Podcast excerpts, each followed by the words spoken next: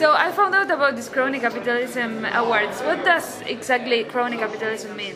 Uh, uh, there's a distinction between people who earn their money in a free market, right, by offering uh, good services, high quality, uh, low price, right, or whatever, or something that's innovative, uh, versus those who get money through the political process. So perhaps what they do is they uh, get subsidies right, for their business, which is paid by taxpayers, or they lobby the government, and the government gives them special exemptions or special tax breaks, right, and so forth.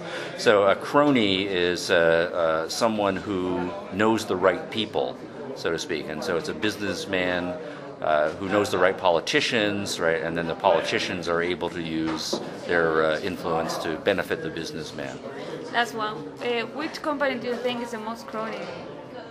Uh, In the US, I mean. Oh, do I think it's the most crony? Oh my goodness, there are, are so many of them. It's not I'm any. thinking Amtrak, for example.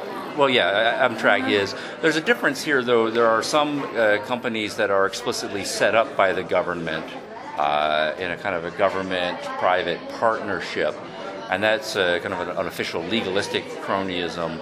Cronyism, in, at least in the American context, typically uh, uh, more derogatorily refers to companies that did start in the private sector, but then start to realize that if they start to play the political game, And make some friends in the government. that's right. Yeah. Then they don't have to work so hard in the private sector, and they can make things hard for their competitors and so on. Thank you very much. Okay.